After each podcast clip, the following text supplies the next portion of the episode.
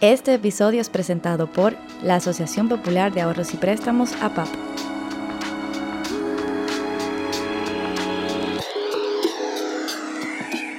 Yo lo que puedo decirle es que no va a ser fácil, pero que cada quien tiene un potencial y que vino a desarrollarlo. Y que el triunfo de la vida está en que la persona desarrolle su potencial. Y para eso va a encontrar todos los obstáculos posibles y habidos y por haber pero debe saber que ese potencial no se entrega fácil. Se va a parar otra vez del suelo y lo va a intentar otra vez. Hola amigos y amigas que nos escuchan. En este episodio conversamos con Ricardo Toribio, mejor conocido como el Maestro Toribio, artista plástico y educador en las artes.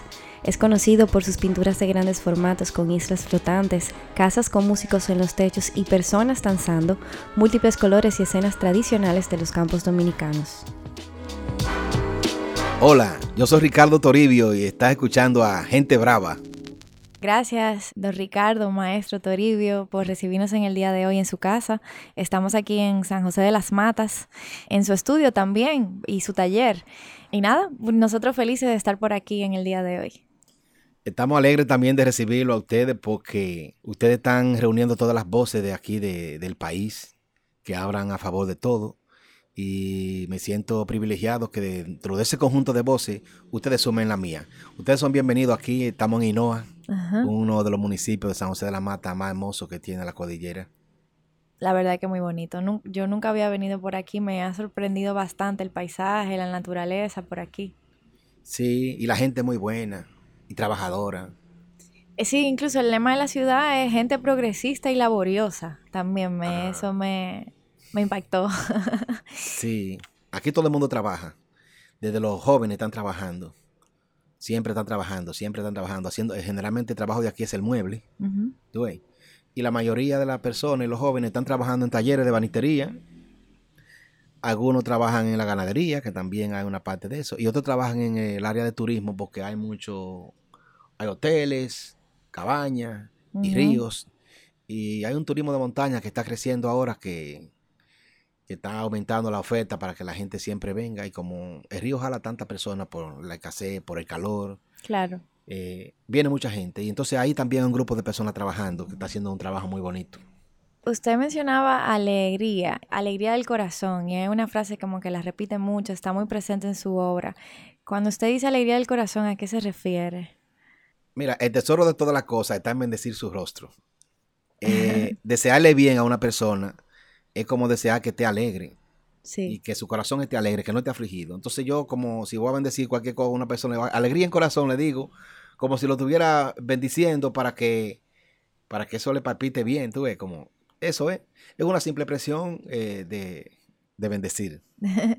en su obra podemos ver cómo se inspira en la naturaleza y está muy conectado con lo que está pasando aquí con su casa, con su estudio. ¿Podría contarnos un poquito de sus últimas obras y qué simbología está utilizando? Eso es algo que los que nos están escuchando tal vez no lo pueden ver, pero yo lo voy a describir.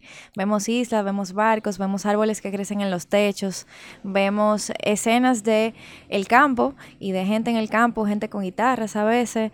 Mira, cuando uno nace, uno es del barrio o del paraje o de la sección, de algún lugar. Después que uno crece, uno es como que es de la región. Y después que crece más, es de un país. Y cuando uno sigue creciendo, uno es de una isla. Y después de una isla, uno es de un archipiélago de isla. Y entonces se va aumentando como el campo de acción y de referencia. Y lo que hay en común entre nosotros y los otros, eso nos une a todo. Mm. Entonces yo soy un pintor de la, de la isla, me siento un pintor isleño, antillano, caribeño, porque dentro de ese contexto geográfico, histórico y cultural, hay elementos a los cuales yo pertenezco y, los cuales se reúnen en mí. Mira, yo soy hijo de una mujer de origen africano. Mi papá es de origen español. Y un análisis que le hicieron al cabello mío en Puerto Rico, en una universidad, Capilán, dicen que yo tengo un 17% de sangre de los indígenas, de los taínos. Entonces, en mí se reúnen eh, las tres principales razas que coincidieron aquí a partir de la reunión de cultura entre españoles y aborigen. Mi papel como artista está en hacer que esos grupos coincidan amablemente. ¿Tú entiendes? que tanto mi tatarabuelo negro, mi tatarabuelo blanco y mi tatarabuelo indígena eh, reconozcan en mí un fiel heredero de ese filón. a, mí, me ha tocado eh, reunir, contar sueños donde esa gente está en paz y viven en armonía. Entonces el arte mío en ese sentido habla de las islas, habla de los países que comparten la isla, habla de las islas que comparten las Antillas, ¿tú ves? Y yo lo veo como si fueran barcos que están volando llenas de gente y de casa y de sueños. Y hay cosas que yo alcanzo a decir y hay cosas que yo no alcanzo a decir, que ya se pasan a través de mí y que son de la libre lectura de cada quien. Tú ves, como que yo te alcanzo a decir esas cosas. La primera casa que, que habían eran las cuevas. Después que las cuevas se llenaron, el hombre inventó la cueva afuera e hizo la casa. Pero el que vive dentro de esa cueva siempre ha vivido de maloteo y de los árboles que están alrededor. Nosotros, la isla eh, tiene esos árboles encima como si fueran las velas de las que depende. Si se cortan sus árboles, la isla se hunde. Podría yo decir. Después hay cosas, como digo, que, que yo no sé de dónde vienen. Yo la hago y, y sirvo como de traductor y la presento. Pero estoy siempre atento a las cosas que están pasando para que a través de ella, como vuelven a pasar, tú ves, uno sacar un referente que sirva de, anticipo, como una señal de tránsito. Hay una conexión ahí entonces con una divinidad, una espiritualidad. Sí, debe, haber una, debe de haber una espiritualidad, sin que uno sea religioso, sin que tenga que ver específicamente con una institución. No, totalmente, no me refiero a debe haber una, una, espiritualidad. Sí. Que es como tú defines a Dios en tus propios términos. ¿Tú me entiendes? ¿De qué manera nosotros descubrimos la clave de hacernos útil a los demás y también a nosotros mismos. Como que, mira, nada más hay dos preguntas importantes que uno debe de responderse. ¿En qué manera lo que yo hago me sirve a mí y a mi familia? ¿Y en qué manera eso mismo le sirve a la comunidad, al país y a todo? Si esas dos preguntas están eh, respondidas adecuadamente, entonces uno conquista dormir en paz. ¿Usted siente que lo ha conquistado? Bueno, yo tengo la alegría de servir, tuve como me siento bien, me siento agradecido de que hay gente que me que adquiere mi obra y, por, e, por, esa razón yo puedo seguir haciendo lo que hago.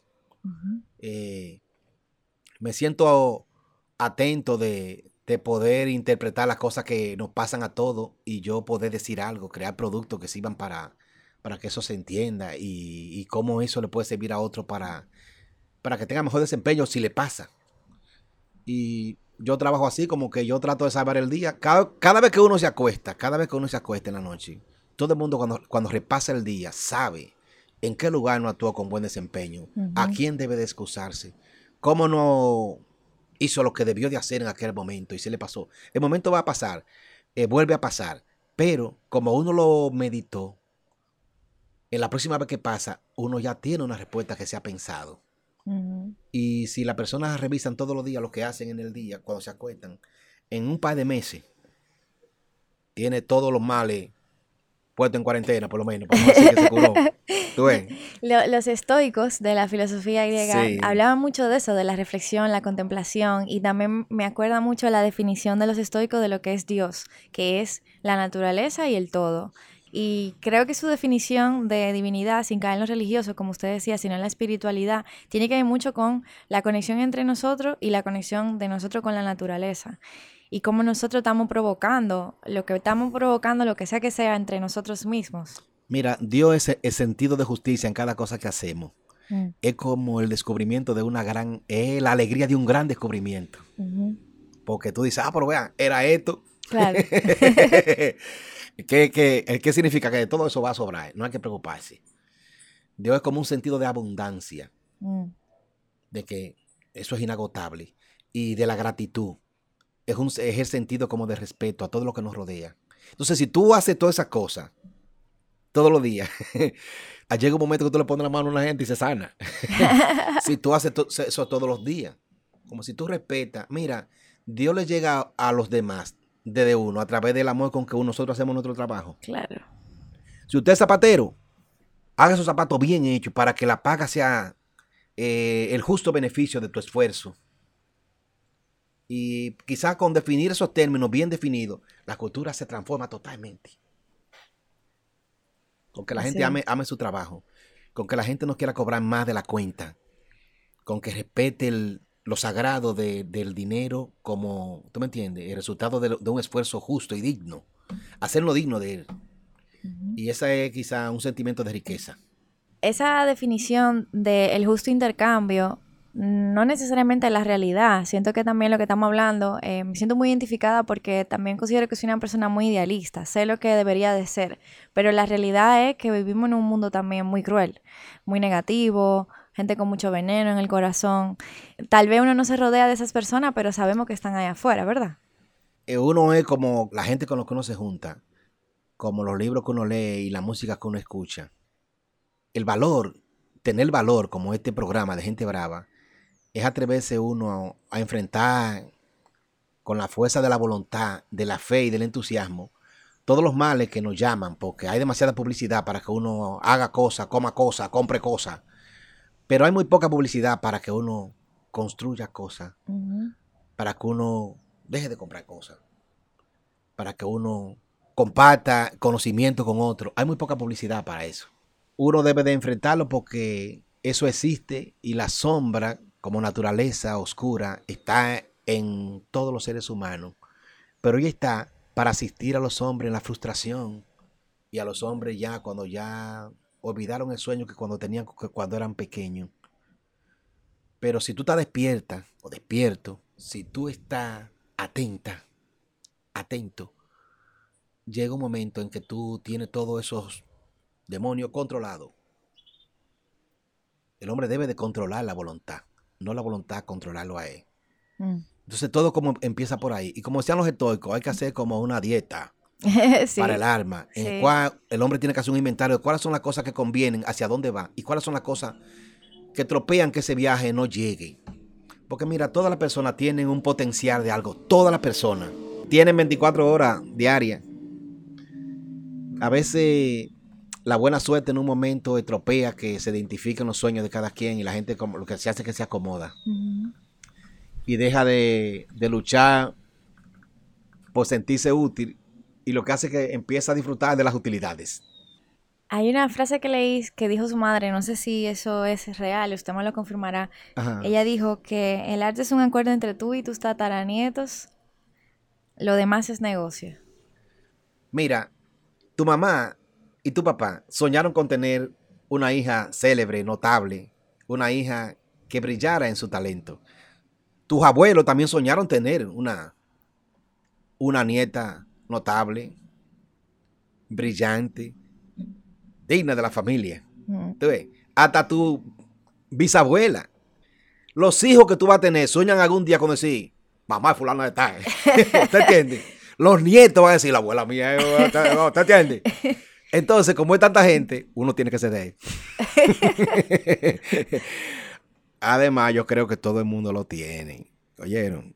Y lo que pasa es que todo el mundo no lo sabe. lo tiene olvidado, ¿usted entiende? Está siguiendo gente por aquí, gente por allá, y se ha olvidado de sí mismo. Pero todo el mundo lo tiene. ¿Usted cree que ha sido el papel de la tecnología en la vida moderna que nos ha alejado tal vez de esas verdades que sabemos que están dentro de nosotros, pero que no las reconocemos? Sí, pero eso es momentáneo, porque eso es momentáneo. O sea, que todo lo nuevo crea un impacto. Claro. Y cega de todo lo que hay anterior y alrededor. Todo lo nuevo es así. Claro.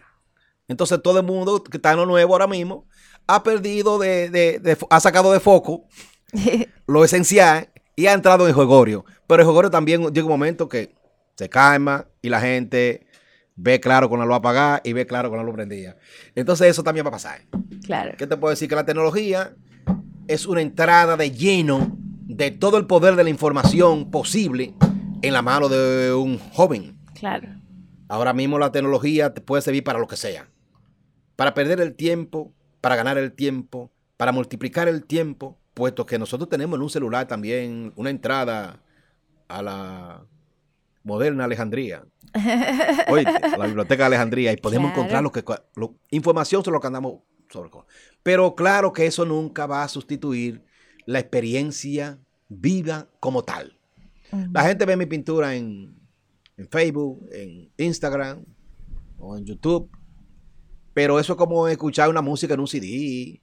Es muy diferente a tú encontrarte cara a cara con Beethoven o Mozart. Es muy diferente. Claro. Tú ves, entonces esa diferencia que hay entre las cosas que son reales y donde se anuncian, la gente con el tiempo, lo que pueden, lo que se esfuerzan, salen del anuncio y llegan al espectáculo en vivo.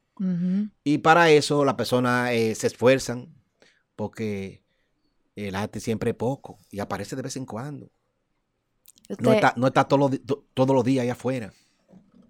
Usted me decía fuera, antes de comenzar, que usted entiende que en el tiempo el arte va a desaparecer o serán menos los artistas que podrán hacer arte. Bueno, tú sabes que todo el mundo, todas las personas eh, deben ser educados en la sensibilidad y en la cultura. Y dentro de todos ellos aparecen un grupo, tú oye, todo el mundo es testigo de lo que está pasando. Todo el mundo sabe lo que está pasando y siente, pero solamente un pequeño grupo de ese grupo grande, una pequeña muestra, es la que está en capacidad de interpretar lo que está pasando y de reinterpretarlo. Porque cualquiera hace una foto, ¿tú me entiendes? Eh, y no cualquiera hace una obra de arte con una foto. Hay un ángulo particular, específico, en un momento dado donde el fotógrafo se claro y está toda la magia tomada en ese momento.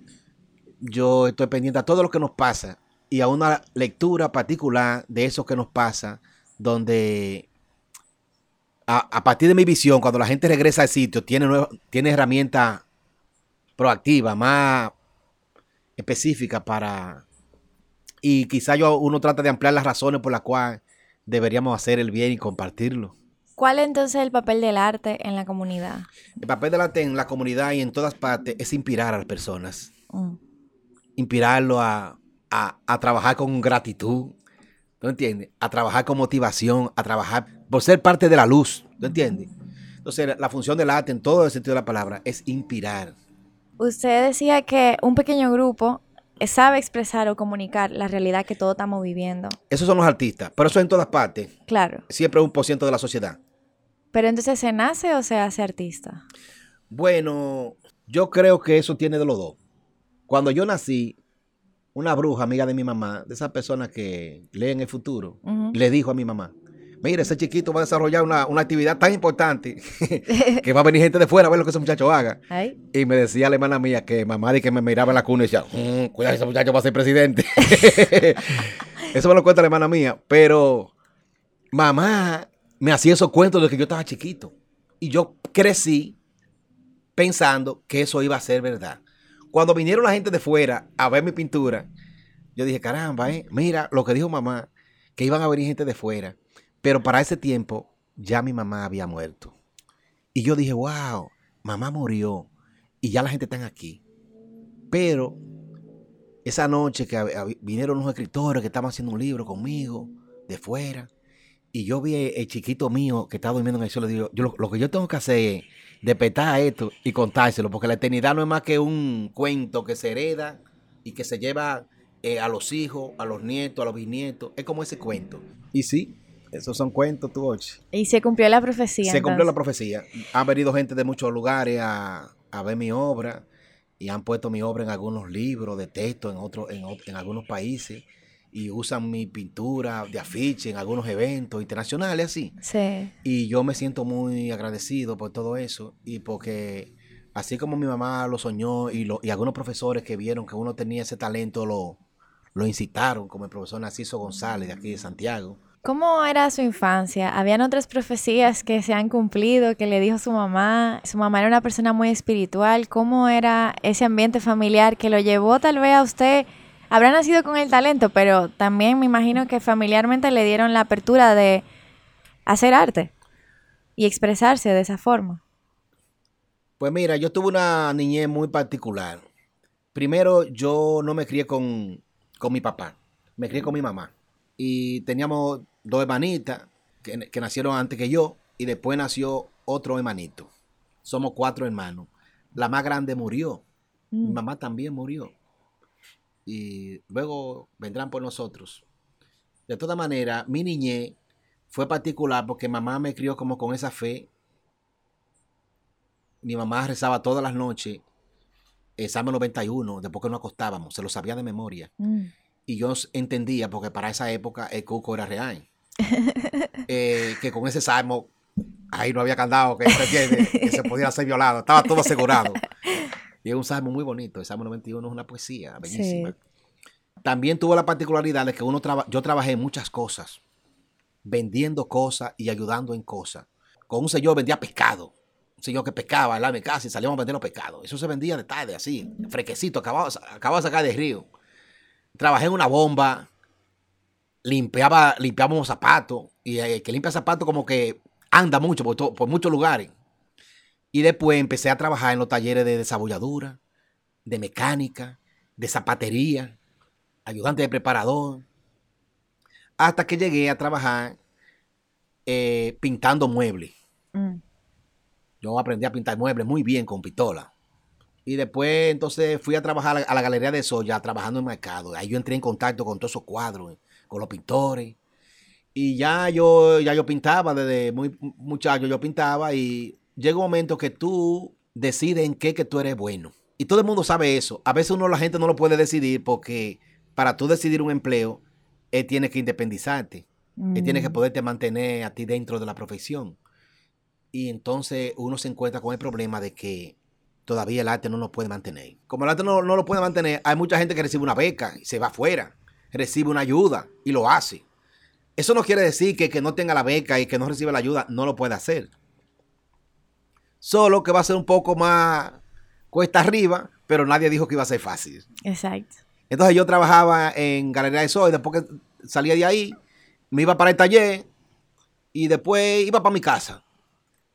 Hasta que después logré tener taller en la misma casa. Entonces, entre el sueldo del trabajo y los sobresaltos económicos que da la pintura de vez en cuando, uno va comprando materiales, eh, preparando una exposición y luego la exposición se vende a veces no se vende y uno tiene que llevarse todos los cuadros para la casa. Todas esas cosas pasan.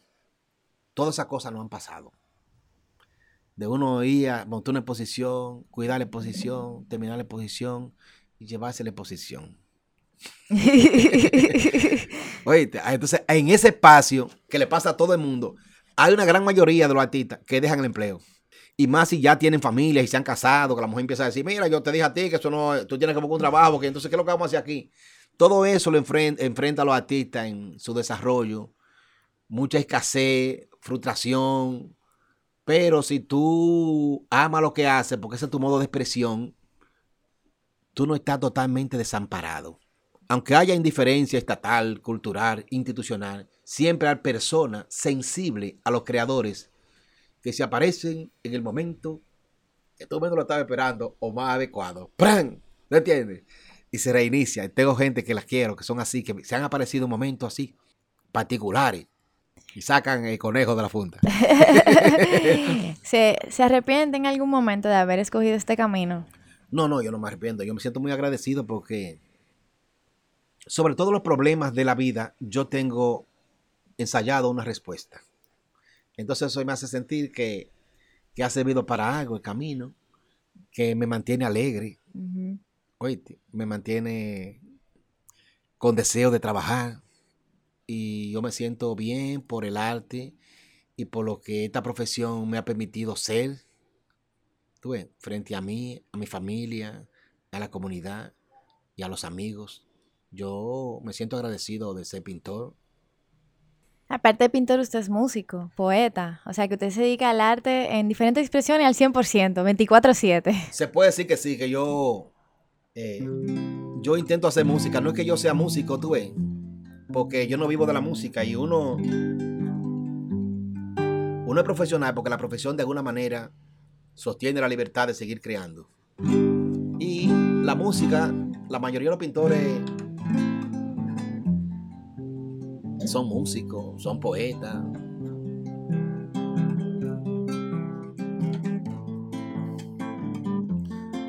yo lo escribí para decirle a la gente lo para decirle a la gente qué es lo que es un pintor y qué viene siendo lo, eh, más o menos la cotidianidad de uno, ¿tú ves? Un pintor es un artista con su mirada inspirada y sus manos siempre listas. Tienen el pincel su asada entre el día y la noche, entre el calor y el frío, entre los mares y ríos, el fuego que aparece hacia donde sopla el viento, entre la espina el clavel. El ancho de cada paso, del callejón y del techo, los rostros de risa y llanto, de ciudades y de pueblos, de parajes y de campo, oye, sobre la isla y el sol de la sombra de aquel árbol, de cada instante el amor. De su ventana la brisa, del color se hizo su amante. Celebra el ojo la dicha, este tiempo de inspirarte. El genio alde en su pasión, convocando alma y destreza celebrando trazo y luz de imaginación despierta, inspira a todo quien mira, la suerte asoma al mirar. Sobre una montaña gigante que tú empiezas a iluminar, oye, ye, ye, ye. Sobre una montaña gigante que tú empiezas a iluminar. Felicidades a todos los pintores y artistas plásticos de ayer, el día de ellos. Estás escuchando Gente Brava. Eso significa que entonces usted puede moverse entre la pintura, la música y la poesía, escribe. ¿Cómo es ese proceso entonces en su cabeza creativo? que usted decide, que voy a hacer una canción, voy a pintar esa canción. ¿Cómo, cómo funciona eso? Bueno, sí, los modos de expresión eh, tienen un centro dentro del ser, vamos a decirlo así, que son como que la empatía. Cualquier cosa que pase, le pasa a los hombres y a las mujeres, le pasa a los seres humanos. Nosotros tenemos la sensibilidad de ponernos en su lugar y desde ahí eh, contar más ropa lo que está pasando. Y eso generalmente viene en diferentes formatos. Yo escribo una poesía, escribo una canción o escribo un pequeño ensayo sobre las cosas que están pasando. Y después que lo escribo, también lo pinto. Tú ves. Pero en todo, en todos, yo tengo que estar seca, como que eso me tiene que importar. Como que hubo un volcán en La Palma, en la isla de La Palma. Y yo, eso fue el 19 de, de septiembre ya se está apagando. Eh, Después de meses. Sí. Pues, casi tres meses. Sí, casi tres meses. Casi tres meses.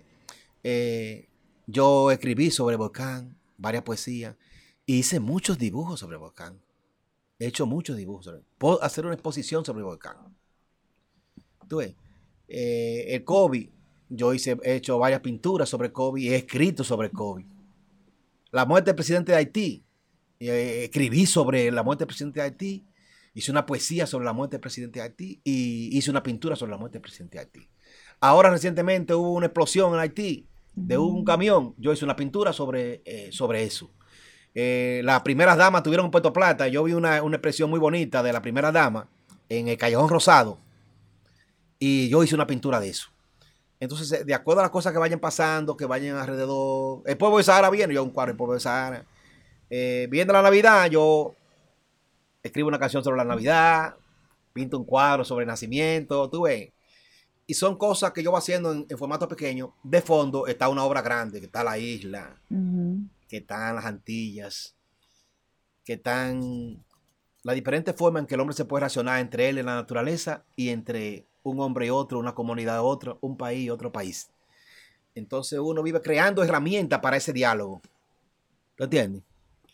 para diálogo entre nosotros y los demás. Habla de Haití y es un tema que se repite a veces en su obra. Usted trata de plasmar una isla completa. Hace poco escuché a una persona que es conservacionista del medio ambiente que decía que es obvio que eh, aunque seamos países separados, eh, las montañas y el estado del medio ambiente, por ejemplo, de Haití nos va a afectar en República Dominicana mientras vaya pasando el tiempo.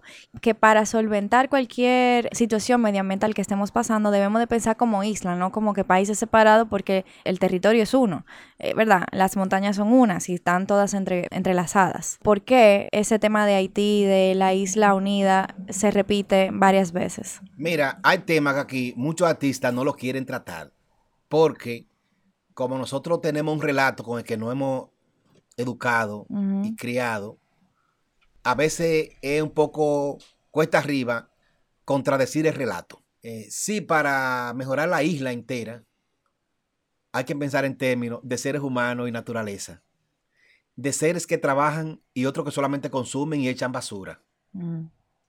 En ese sentido, los seres no pueden tener ni color, ni patria, ni propiedad. Son los que son positivos y los que son negativos. Los hombres que trabajan la tierra, los que trabajan la tierra, son los seres más dignos de la tierra. Los que la trabajan y la cuidan son los seres más dignos de la tierra. Los otros deben de aprender de eso. Y para eso debe estar la escuela, debe estar la cultura, lo que justifica con un de instituciones que dicen servir a ese bien, puedan poner todas las actividades a vida y por haber en agenda para que ese fin se cumpla. Sobre la isla que hay personas, ah, hay dos países, sí, pero que hay personas que trabajan, que cuidan la naturaleza y otros que la depredan y la degradan. Usted tiene que pensar a qué grupo usted quiere pertenecer. Sea de aquí o sea de Haití. Son uno solo. Esa fuerza de trabajo es una sola. Entonces, si usted puede darle trabajo a, los haitianos sembrando, empleen haitianos sembrando. A los dominicanos, empleenlos sembrando. O sea, tiene que haber un, un cambio en la inversión en la calidad de la inversión del Estado que beneficie que haya cuidado, producción, mantenimiento de todos los bosques de la isla. Y hasta que esos relatos culturales, políticos, históricos, no se pongan a una y vean el futuro como una isla, eh, ¿verdad? Llena de riqueza, mal distribuida y mal administrada, Mira, nadie puede dormir tranquilo si su, si su vecino se acuesta sin cenar. Hay que buscar una manera de que el vecino cene también para que decide, voy a tirar aquí hasta mañana. sin ningún problema. ¿Te entiendes? Uno no puede venir, vivir con ese sobresalto. Claro. esa gente que tiene fusil en Haití, que está por su cuenta, esa gente tiene que soltar su fusil y coger una pala. O coger el lápiz, coger la cámara, coger lo que sea, coger la máquina y transformar los materiales en productos terminados. Y para eso tiene que existir una política que lo tome en cuenta y una cultura que lo guíe. Entonces yo me siento una, una, persona muy, yo no me siento dominicano, yo soy dominicano. Y desde la dominicanidad que levanta la frente para que el sol le dé, yo puedo anticipar un futuro promisorio de la isla entera y de las Antillas entera a través de una sabia relación de los intereses y los compromisos. Yo lo veo así. Claro. Da para todo y va a sobrar. Lo que hay que hacer es poner a la gente a trabajar. Y para eso yo creo productos, yo pinto la, yo estoy pintando la isla como, como una casa de dos frentes sobre, sobre una embarcación. Hay que negociar ahí adentro. Hay que compartir. ¿No entiendes? Ya en Haití se está bailando bachata. No, y, si, si somos un barco completo y se cae la prueba, nos unimos nosotros también. Oye, eso hay que, hay que verlo así. Y hablando de trabajo, eh, también hablábamos antes de comenzar de que, y quisiera que usted repitiera la frase para los que nos están escuchando, de que uno no puede vivir del patrocinio. ¿Cómo es eso? Mira, el primer reto que uno tiene que tener con la profesión es que la profesión tiene que mantenernos, tiene que sostenernos. Ella, la profesión. No el accidente de que nos dieron un patrocinio allí, que nos van a dar un, un empleo allí, que fulano va a dar un subsidio, nada de eso eh, ella tiene que generar su propio bien que le mantenga a ella siendo lo que es. Mm. Mira, la gente nada más tiene un solo problema en la vida que genera todos los otros problemas y es el trabajo no le da para mantenerse. Y la gente tiene que buscar otro empleo, otra cosa y empezar a inventar cosas. Y el Estado lo que quiere empleados, no gente que piensen. La gente tiene que mm. pensar y también tiene que trabajar. Porque si no, es difícil que uno se libere. Entonces yo trato de trabajar todos los días, todos los días, Pues me levanto temprano todos los días y siempre hay, hay algo que hacer porque o pasó algo o algo estamos haciendo que no se ha terminado. Tú ves, yo vivo de la pintura. Gracias a todos mis clientes que me han comprado obras, yo me he mantenido haciendo este trabajo y me siento muy agradecido de las personas que me compran mi, mis, pinturas. Porque sin ellos ya quizás hasta yo también hubiera cambiado de empleo. Claro. Para uno mantenerse, yo pienso que hay que estar estudiando siempre. Y uno debe ser un dictador contra uno mismo en favor de la calidad. ¿Cómo es eso? Que las cosas tienen que valer lo que son. Que no pueden valer porque fulano está de famoso y dos rayas cuestan tanto. Un profesional es una persona que cuida con todo lujo de detalle todas las partes de los procesos con el que se construye su expresión o su arte. Y eso hace que el intercambio sea justo y nosotros seamos dignos de administrar ese bien que recibimos. ¿Qué papel también ha jugado vivir aquí y también que su familia se involucre tanto en su arte? Ustedes tenían una banda que se llamaba La Parcelita, ¿no? Sí. Los hijos terminan siendo lo que uno sueña, lo que uno le pone en la mano y lo que uno proyecta en ellos a veces. No solamente lo que yo, ellos van a hacer lo que ellos quieran, pero si tú tienes fe en ellos, ellos lo van a cumplir. O sea que tiene que ver que mucho en la, formación de los padres, la fe que usted pone en lo que los hijos van a lograr hacer sin, que sea algo específico.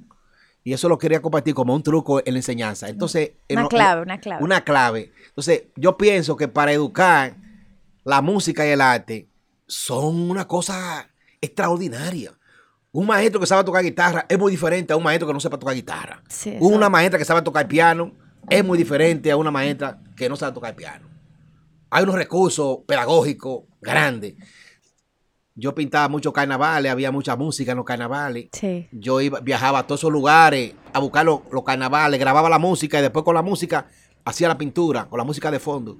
Y los niños crecieron en ese ambiente hasta que compramos instrumentos y los niños se han destacado, ellos son todos más músicos que yo. Y ya después de grande, cuando nos juntamos, tocamos. Es una experiencia que no es una experiencia mudable, como que lo que yo le voy a contar a usted. Es posible que la gente no lo entienda. Mire, los músicos se juntan a tocar, pero son gente que particulares. Es muy diferente a si usted toca con sus hijos. Claro. Es una experiencia particular. Cuando usted siente, es como que usted se siente el tronco con todos los ramos floreciendo al mismo tiempo. Eso es lo más bonito que me ha pasado. De verdad. Sí, de las cosas como más grandes que me han pasado. Que yo me encuentro de un pronto tocando con mis hijos. Las canciones que nosotros escribimos en el camino que tenemos un repertorio grande, grande de canciones. Para todos los casos tenemos una canción o una poesía. Y le puedo decir a todos los padres eh, que si no lo hicieron con los hijos, lo hagan con los nietos. Regalen instrumentos musicales, mm. colores, papel. Que el arte es una herramienta increíblemente fecunda y nutritiva para una educación emocional, espiritual y humana el que anda con una guitarra siempre va a necesitar a alguien que lo escuche. ¿No entiendes? Y no es un enemigo. Puede domar al enemigo con la guitarra. Que un enemigo no es más que una gente contrariada. No es enemigo nada tampoco. Estamos ahora mismo eh, cerca de la Navidad. Le quería preguntar cómo son sus tradiciones aquí con, con, la Navidad de su familia. Y bueno, ¿y qué espera del 2022, que es el año que se avecina también? Pues mira, las Navidades son aquí como como las tradiciones lo indican. Hay música, comida, misa, hay de todo. Mañanita, en estos últimos dos años se ha afectado por lo de la pandemia y que la gente casi no se agrupa. Claro. De todas maneras, esta es una Navidad bonita para todos los que un poco triste para todas las personas que han perdido seres queridos, amigos, en el cual estamos todos involucrados. Claro. Todo no ha dolido. Hay mucha ausencia para esta Navidad que no estaba el año pasado y que no necesariamente tenían que irse este año. Mm. Pero el dolor y el golpe ha sido devastador y hemos sobrevivido, gracias a Dios. Entonces, mi visión para el año que viene es que cese la, la pandemia y que esta nos haya servido para reflexionar sobre las cosas importantes de la vida y que lo que sobrevivamos a ella sepamos aprovechar el tiempo que resta. Después yo tengo la visión positiva de que vamos a seguir trabajando y que quizá el año que viene yo pueda hacer una exposición grande Se hablaba de que en este año también hay ausencia de personas queridas y quería saber cuál es su visión de la muerte. Mira, lo que hace que la gente le tenga miedo a la muerte es que ni siquiera ha empezado a hacer lo que soñó cuando era chiquito. Y la gente cree que necesita tiempo y no le va a dar. Uno sabe que la, vida es una suma indefinida de latidos del corazón, que sabemos cuándo se inició, pero uno nunca sabe si esta es la última conversación. Y esa es la manera exacta de ver.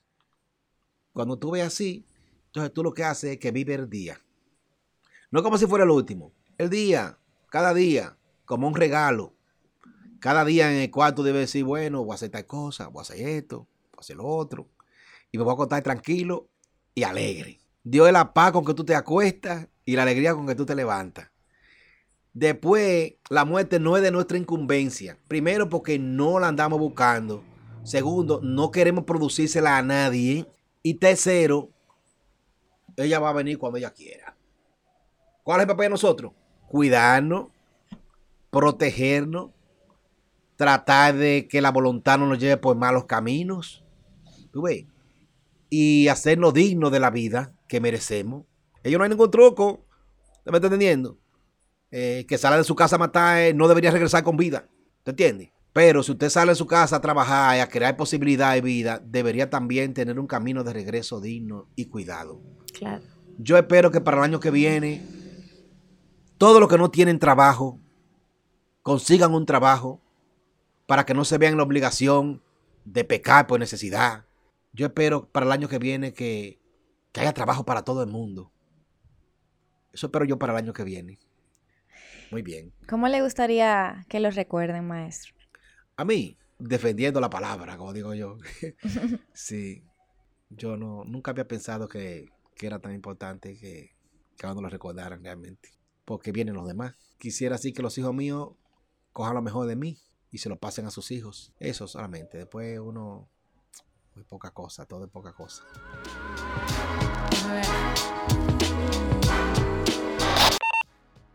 Se crean soluciones ágiles mediante servicios financieros sostenibles y gente apasionada, que hace de la entidad uno de los mejores lugares para trabajar. Hay una pregunta que siempre hacemos al final del episodio. Yo veo que usted está cumpliendo su sueño de niño o no. Sí, yo estoy, cumpliendo mi sueño de niño porque, primero, aparte de eso que mamá me dijo, yo también soñé con ser un niño muy inteligente y capaz. Y yo me siento como en capacidad de hablar sobre lo que sea y de aprender de quien sea.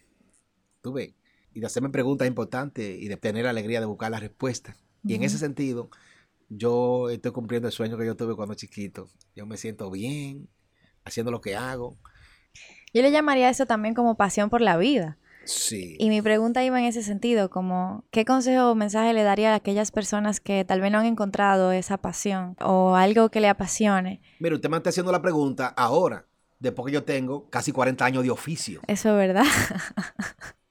¿Tú ves? Es muy fácil decirlo, ¿verdad? Eh, para mí ya es muy fácil decirlo porque primero ya yo no me voy a devolver. uno ha pasado momentos en el cual uno, no, le aconsejaría este oficio a nadie. Mm. Eso hay que decirlo. ¿Tú entiendes? Pero quien no pasa por esos infiernos y sale, no tiene nada que contar. Yo lo que puedo decirle es que no va a ser fácil, pero que cada quien tiene un potencial y que vino a desarrollarlo. Y que el triunfo de la vida está en que la persona desarrolle su potencial. Y para eso va a encontrar todos los obstáculos posibles y habidos y por haber. Pero debe saber que ese potencial no se entrega fácil. Mm. Se va a parar otra vez de suelo y lo va a intentar otra vez. Entonces, de tanto intentarlo, todos los aciertos dispersos un día se empiezan a reunir. para Hasta que usted un día hace así, ¡pa! ¡Lo tengo! y sale la obra. Entonces, eso te libera. Después que tú tienes mucho tiempo, la gente ya, tú tienes el crédito, la gente tiene confianza y hay mucha gente que te conoció hace mucho tiempo, que creció viéndote y esa gente le ha cambiado la suerte y se voy a aportar a Toribio, quiero un cuadro de Toribio, quiero tal cosa. Y así. Eso yo le puedo decir. Y la gente es feliz porque desarrolla su potencial. Entonces yo pienso que todo el mundo lo que tiene que hacer es revisar cuál es su potencial y empezar a trabajar hora extra. sí, sí, sí, sí.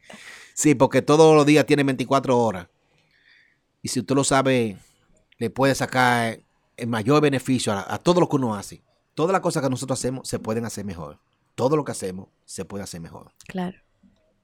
La verdad es que yo honradísima de escuchar esas palabras. Ha sido una, una conversación, la verdad, como iluminadora, es lo que quisiera decir. Eh, yo me siento muy agradecido de que ustedes me hayan venido a visitar, Laura y Emmanuel, y que ustedes estén, estén tan despiertos en las cosas que son fundamentales para nuestro desarrollo y nuestro despertar como pueblo. Y me siento agradecido de pertenecer al conjunto de voces de gente brava de la República también. Dominicana. Nosotros también nos sentimos Sí. muy orgullosos de eso.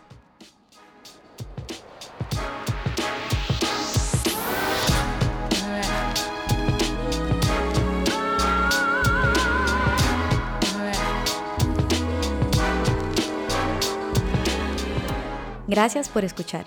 Gente Brava es una plataforma de contenidos en formato podcast independiente de República Dominicana.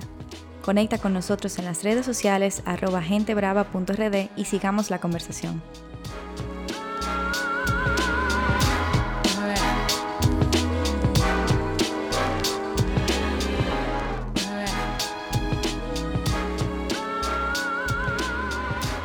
Este episodio fue presentado por la Asociación Popular de Ahorros y Préstamos, APAP.